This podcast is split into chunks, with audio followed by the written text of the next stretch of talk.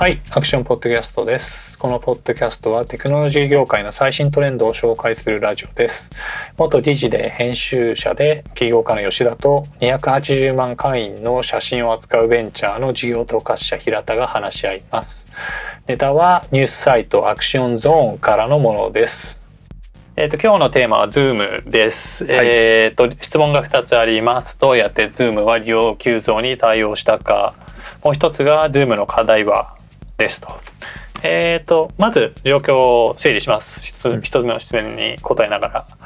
あまあ、Zoom すごい利用者が急増してまして、えー、と先々週くらいかなこのポッドキャストが出る先々週くらいのえー、と決算がすごい絶好調だったとでその日のうちに株価が40%くらい上がったりしていますと。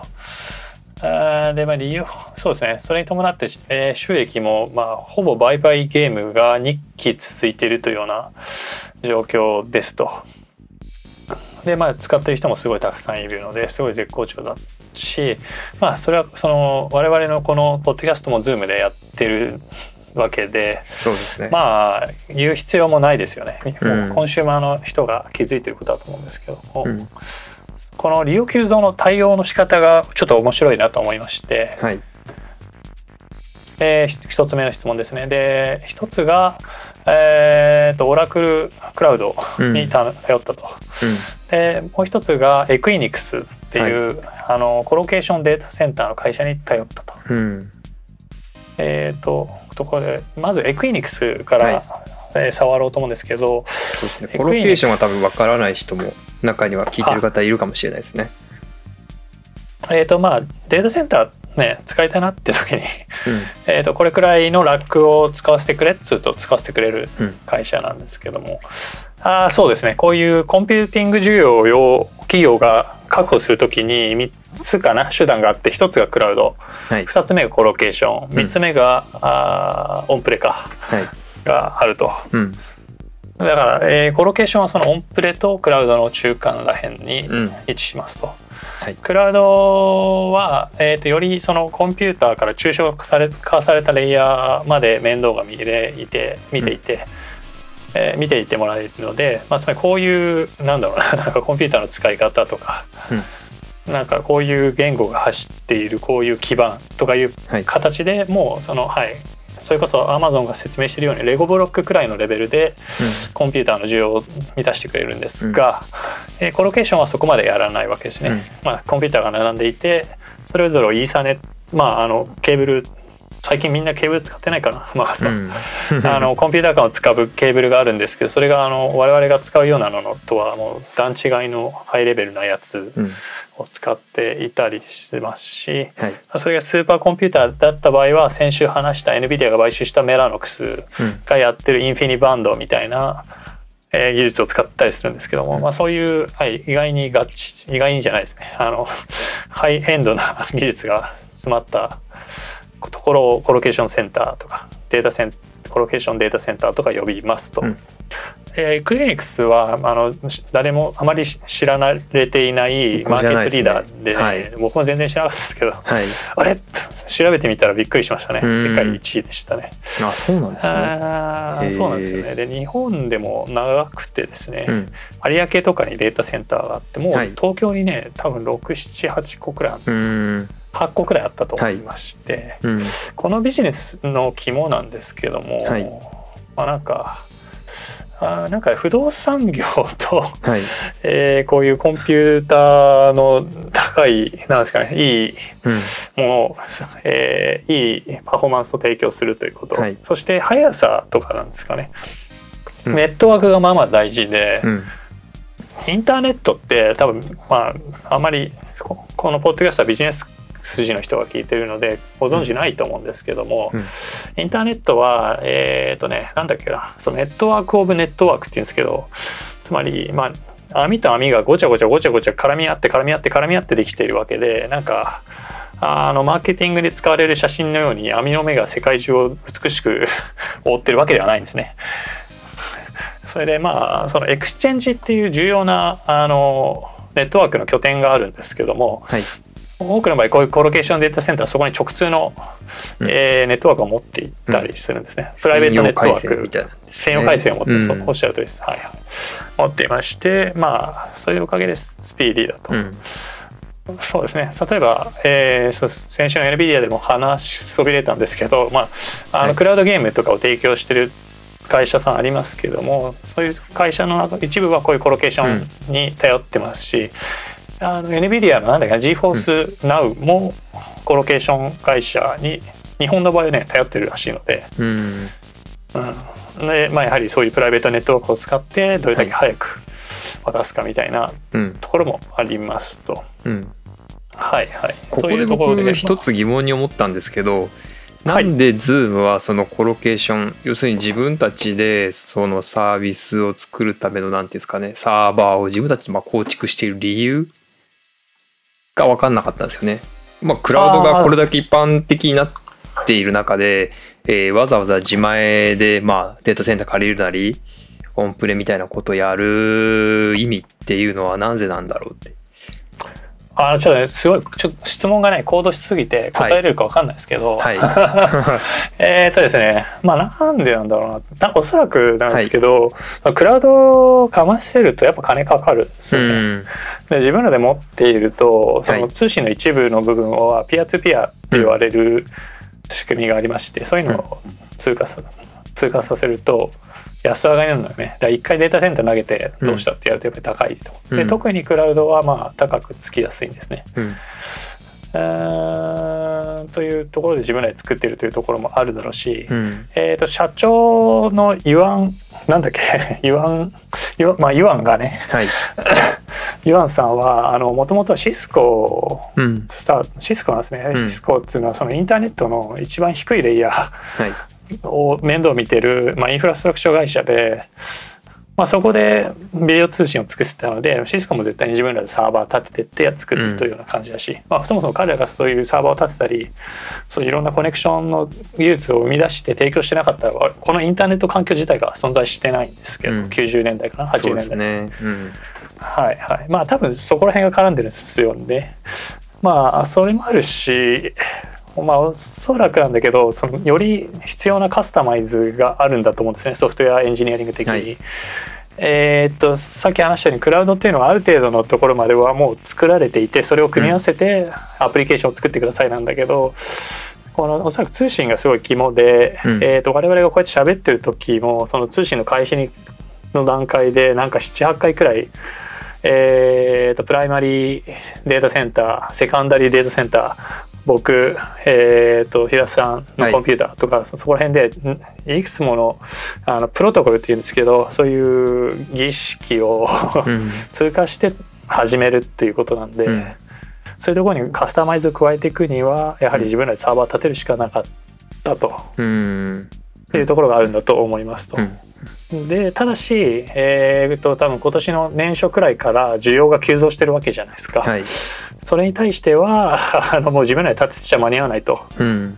でデータセンターを建てるっていうのは不動産業みたいなところがあって、はい。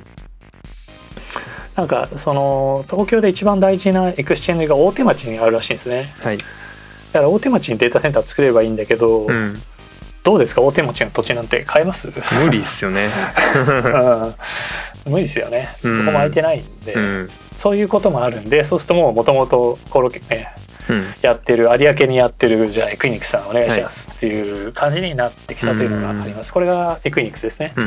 で2点目のオラクルクラウドなんですけどもはい。まあこれのチョイスも面白くてうんもともと AWS とかを採用してるらしいんですけど、はい。その需要が急増したんで、うんここの契約っていうのはどでかいわけじゃないですか、うんそこをどの会社が取るかで多分争奪戦になったんだけど、えーとまあもう勝手な想像も含みますけどオラクルを選んでいるのはやはり彼のその社長の出自が関係してるのかなと思うんですやっぱりうん。シスコから来ていて、このエンタープライズ IT 周り、うん。ちょっと古株のねはい。の人たちがすく好きな技術スタックが、まあ、オラクルだったりうん。するのかなと思いますね。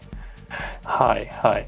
まあそうなんですね。オラはいというところでこの2点が非常に興味深かったかなというところですね。うん、じゃあ、えっと、えーとこの急増までは、そのデータセンターでコロケーションで対応していたってことなんですかねその前からなんか吉田さんの記事を見ると 両方でまあどっちも使えるような状態にあったのかなって勝手に僕は想像してたんですけどいやその前からコロケーションも使ってたし AWS も使ってたと思うんですけど多分元のうん。さばいてたあトラフィックはい。に対して多分急増分が何多分すうん。数倍10倍そうですよね。もっと言ってんのかも。うんうん、なんですごい勢いで。うん。でそうこのスパイクに対しては多分ほぼコロケーションうん。とオラクルクラウドうん。オラクルクラウドで対応したのと見られる、正直多まあ、もちろん、分うん。物理的にそのコロケーションとかデータセンター DC みたいなものを多分利用していくにはもうそのスケールの速度で多分人もですし間に合わないだろうなって思うんですよね。間に合わないですよね、うん。うん間に合わないと思います、ね、はい。はいはいおっしゃる通りで。あとはそうですね、はい、エクイニックス側にもなんかその、はい、急速なそのスケールを助けるようなサービスがなんかどうもバンドルされてるらしいんですね。プラットフォームどなるほど。みたいで、はい。まあやはりそうなんですね。おそらくそそういう会社ってあるんだと思うんですよ、うん。あなんかいきなり急増して、はい。エクイニックスさんっていう駆け込んでくる人たちがいるので、それに対応する仕組みがあるというはい。ところだったんだと思いますね。うん。はい。僕もなんかその、まあ、KDD のデータセンターが渋谷にあってそこにまあサーバー設置するぞって言ったこととかもあるんですけど、はい、入るのも大変ですし入るために予約しなきゃいけないし、まあ、身分も証明しなきゃいけないし、はいはいで一台一台入れてでセットアップしてとかってやるのってもうほぼ1日がかりとかなんでそれをもうなんかずっと年がら年中やるっていうのは結構大変だろうなって思うんですよね。昔はみんなね当たり前にやってたと思うんですけど、えーそうそうあのインフラエンジニアっていうのかな名前は、そうですね。SRE とか、うん。あまあ、SRE なんかちょっといろんな幅が広がってきてうん。まあ、まあいいや。ここは割愛。はい。なんですけど、はい。そその人たちがその育つような環境っていうのが、まあ、日本企業の中にあまり減ってきてるという問題があって、はい。えーまあ、ていうか、まあ、世界中でそうだと思っていて、うん。つまりまあクラウドがあるからクラウドに依存しているのでサーバーを物理的に立てるという、うん。まあ経験した人が減ってきてるわけですよね。うん。うん。うん。うん。とかまあこのコンピュータ一つ目のまあ問いに対しての答えはまあオラクルを使ったこととまああとはまあそのイクイニックスっていうコロケーションサービスの併用であるってことなんですかね。あそうですね、うんはいはい。はいじゃあ2つ目の課題に行こうかなと思うんですけど、えー、Zoom の課題はということなんですけど、まああのニュースレターでも触れた通り、はい。えーとまあ、中国イシューがあって、うん。えー創業者が中国生まれのアメリカ人うん。かなあアメリカの市民権があるという感じだと思うんですけども、うーん。で、えー、とその需要急増の時に4月に、はい。えー、とトロント大学シーズンラボっていう、まあ、有名なセキュリティで有名な、まあ、はい。研究室がありまして、そこが、えー、と北米での会議の通信、えー会議の暗号キー暗号鍵が、うん。えー中国から出されてたという中国のデータセンターが出てたということを、まあ、指摘したんですね。うん。なんで、まあ、仮になんですけどそこの中国のデータセンターの、まあ、中立性が脅かされているというか、まあ、なんかクラックされているような状況だとすれば中国から Zoom の、えー通信が覗ける状態があるというようなことが指摘されて、まあこれでちょっとそのまあユアンのバックグラウンドを含めてちょっとまあ煙が立ったというようなこともありましたと。うんあと同時に、えーとその待機室の画面がありますよね。はい。あそこもあの脆弱性が見つかったとシチズンラボは指摘していて、えーまあそうなんですね。とかあとねいくつか多分確か他にもねかなりいろいろ連発でセキュリティイシューが出たんですけども、まあなんか えーと Zoom 自体はその毎日働くみたいなカルチャーで、まああとあの会社も買収したんですけれども、はいキーベースって会社を買収してそこの暗号化のチームをそのまうんまこの暗号化に適用するというようなことで、基本的にはそのエンドツーエンドの暗号化はい。ですね。うん。まあ、私と林さんがこうやって話しているところの最初と最後までは全部うん。暗号化されていって第三者の悪意の第三者の攻撃を許さないといううん。状況をまあ作り上げたと、まあズえー、ズームは主張しているところまでは来たんですが、はい。えーまあ依然としてうんこの米中の感じはかなり、ね、うん大変ですよね。そうですね、うんなんか今トランプ大統領が中国とのデカップリングを声高らかに歌ってるんでここら辺ね息が中国に息がかかっているようなところは結構厳しくなるのか大統領選までもう少しあるんで、うん、どうなるかちょっと分かんないですね。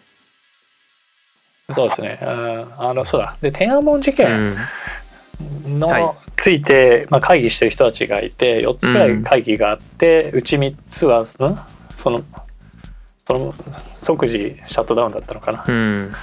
しちゃったりして、まあ、状況によってアカウントもブロックしたみたいなうんことだったのででそれははい中国側からの要請に従ったといううん、ことで、うんうんなぜそれが分かったのかっていうね。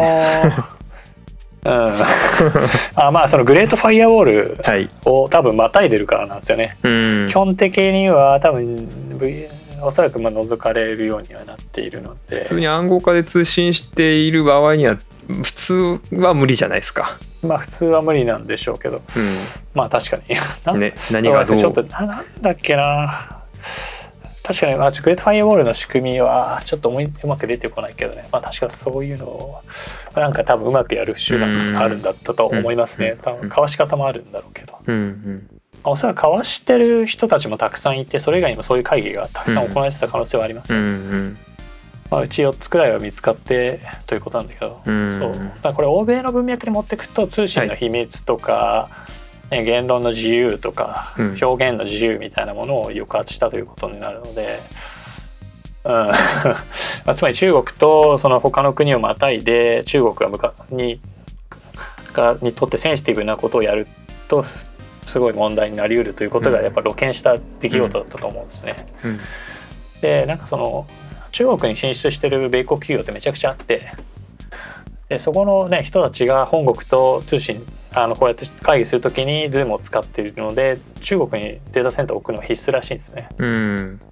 うん、でジオフェンスって言って、まあ、そこをなんていうかな、まあ、こうその地域地域でそういう、はいコンピその処理をまたがないようにしてそこで完結させることによってうん。まあ、セキュアにするということがあるんですが、まあ、需要急増の時にはそれがうまくいっていなかっうん。たらしくてただし、まあ、彼らはもうそれは負債だとうん。いうふうには言っているので、まあ、ただし、えー今後ちょっとその両国間のあれが激しくなってきたら中その中、ね、うん。もう中その両国間のズームへの規制がさらに厳しくなっていくということはあり得ると思いますね。うん。はい、ここが課題かなとは思いますけど、うん。うん。あともう一個あ、まあ、課題っていうはわけではないんですけど、まあ今コロナだからなんですけどこうコロナじゃなくなった後ポストコロナではこういうなんだろうオンラインミーティングはどうなってるのかがまだちょっとわからないですよね。確かにまあ分かんないですね。ううんんはいそうですね。ちょっと分かんないですけど。うーんまあ多分おそらく今ほどの需要は確かになくなるはずなので、まあ収益としては縮むとは思うんですけど、うん。まあコロケーションとクラウドでねうん。あのスケールさせたので、はい。まあ、解約してきゃいい話だから、うん。うんそうスケールアウトも簡単だし多分スケールダウンもうん。まあ比較的簡単なので、まあ、そこら辺は多分考えてあるんだと。うん思うんですよね。だからまあやはりそのマージナルコストはそ,、えーその追加的なコストですね、その規模拡大に伴う追加的なコスコストはあのやわ抑え込んであるし、はい。たな抑え込んであるので、えーそのスケールした分のまあ儲けはかなりがっつり入るようになっていると。うん。いうことなので、はい。まあ、いいビジネスにはなっているかなという感じですね。そんないたずらに人を増やすみたいなこともしていないっぽいので、うん。うん、なんというかまあそのソフトウェアビジネスが成功する基本を抑えているというか重要なそういう人材を集めておいて、まあ、そのえソフトウェアは、えー複製がめちゃくちゃ可能だしうん。スケーラブルなんで、ね、スケールしていく分にはそのマージナルコストは一緒に増えていかないぞっていう。そうですね。うん、なのでまあうまくやってますよね。うんまあその確かに今の株価テクテック企業の株価は全部 ちょっとあ浮ついた状態になっているので、まあ、調整は入ると思うんですけど、はいまあ、長期的にはやっぱりいいんじゃないですかね。うんそうですねうんやっぱりおそらく日本は分かんないですけど大体の国ではうんこのリモートで物事を終わらすっていうことはある程度は定着するはずだと思うんですね。うんうん。まあ日本もそうなるとは思うんですけ習ど。慣としてなんかある程度定着してしまえばわざわざ飛行機に乗ってその遠方まで会いに行くみたいなことをしてた人たちがまあいっかオンラインでとか。まあぼ僕もまあ今リモートなんで基本的にはまあちゃちゃっと、まあ、うちは Zoom は使わずにミートを使ってるんですけど Google の。うん。パッとミーティングしてパッと終わるみたいなこうスピーディーに終えられるようになったので無駄な会議が減ったりとか、まあ、そういうメリットもあったなっていうのはすごい実感してますね。そうですね。うん、あんまオフィス行きたくないですよね。行きたくないですねまあ 僕は行きたくないですね。なんかね、な、そうですね。うん、はい。あオフィスに行きたくないというよりは、まあまあ、電車に乗りたくないって言ったら正解ですか乗りね。たくないです。はい込み込みですよね。だから。いろいろコストが全部あるので、そうですね今日はたまたまオフィス行きましたけどやっぱ代わりの電車普通に人いるんであまあ普通にいるよねっていう感じですね。うん、うんまあそうですね。うん。はい。まあそうちょっとその日本の雇用問題の話になっちゃうと思うんで、はい、はい。まあそこはあの次の自民党総裁に頑張ってもらおうかなとそうですね。デジタルショー。デジタルあーね頑張ってほしいですけど、はい。なんかはい頑張って 頑張ってほしいです。はい。そんな感じですね。じゃあまとめようかなと思うんですけど、まあ Zoom は、えー、と利用急増に対応した方法は Equinix と Oracle クラウドだったと。うん。で、えーで Zoom の課題としては、あー中国からの暗号書きが北米の会議に対して出ているなどの、まあ、暗暗号化に関する問題がありましたが、まあうんえーほとんど塞いできたので安全になってきたが依然としてこの中国イシューには振り回されるだろう。えーでまあ利用急減に対しても、えーさえーさっき言ったようにコロケーションとクラウドなので、まあ、そこの契約を減らしていくということで、え対応可能なので、まあ、もうすでにディフェンスができているという感じです。えー、Zoom の今後に期待です。はい。ポッドキャストの登録と吉田と平田のツイッターのフォローをよろしくお願いします。えーこのポッドキャストの他に Axionはニュースサイトとニュースレターを運営しています。ニュースレターは毎週金曜日ニュースのまとめと、えー特集の2つを出しているのでよろしくお願いします。あとペ、えー Axionでは Patreon の寄付もお待ちしております。クレジットカードで、えー月額いくらというような形で、えー高品質なジャーナリズムに寄付をすることができるので、ぜひ我々を助けてください。あるいはコーヒー一杯分くらいおごってください。どうもありがとうございます。